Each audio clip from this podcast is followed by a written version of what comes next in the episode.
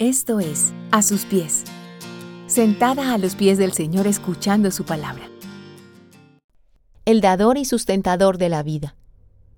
Cada día tenemos una apretada agenda, una rutina ya establecida, casi que predecible.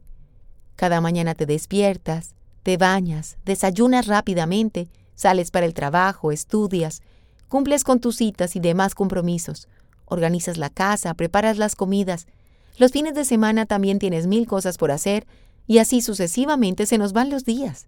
Muchas veces sin tiempo ni intención para reflexionar y pensar en nuestra propia vida y en el exterior. Sin embargo, a pesar de nuestro despiste diario, el sol sale cada mañana. Las aves muy temprano despiertan y puntualmente emiten su canto. Las hormigas muy juiciosamente caminan en hilera con el pedacito de hoja.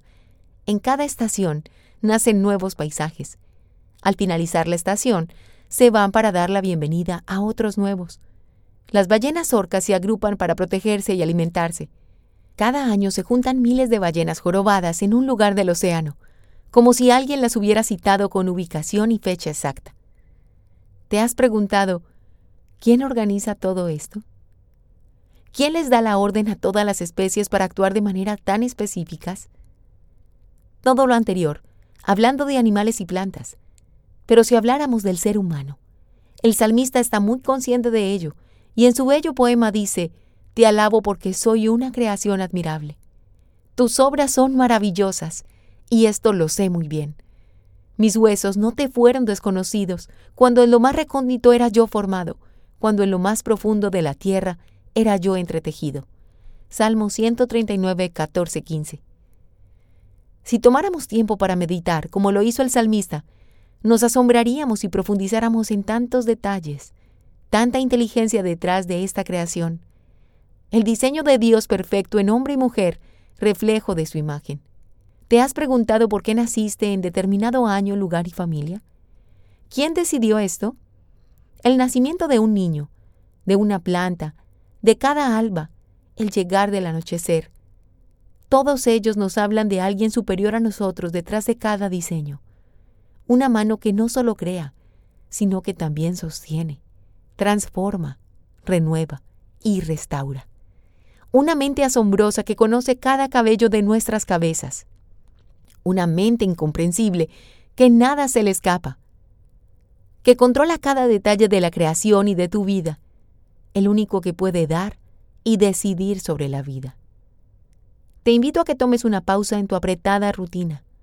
Puede ser en la mañana temprano con un café, al mediodía o ya en la noche antes de ir a la cama.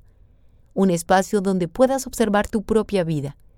La bendición de estar viva, pues el único Dios verdadero te dio la vida, el sustento que llega cada día, porque es Él quien envía la lluvia para regar la semilla sembrada, y quien ha dado la orden a cada ave que descanse cuando llegue la noche, para que allí en medio del silencio podamos descansar.